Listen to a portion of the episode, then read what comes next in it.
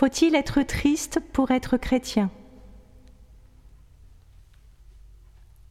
Monseigneur Dominique Ray, évêque de Fréjus-Toulon, nous donne la réponse. L'Évangile n'est que joie, disait Paul Claudel. L'allégresse accompagne la vie de Jésus depuis le Gloria des anges à sa nativité jusqu'à l'Alléluia de sa résurrection. On trouve Jésus lui-même bondissant de joie à la vue des signes qu'accomplissent les soixante-douze disciples qu'il envoie en mission. La joie de Jésus est diffusive.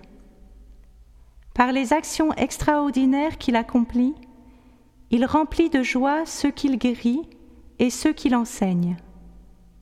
Joie de sauver, joie de se donner. La joie de Jésus est contemporaine de sa mission. Elle est sa patrie. Même aux heures d'épreuve et dans les souffrances de la passion, elle ne le quitte pas. Elle soutient l'angoisse de la trahison et de la déréliction. Elle l'accompagne jusqu'au Golgotha. Car le secret de la vie du Christ est d'être totalement uni à la volonté du Père. L'Écriture pratique cette coïncidence de la souffrance et de la joie par l'exemple de la femme dans les douleurs de l'enfantement. Le bonheur de sa maternité est au prix de ses contractions offertes.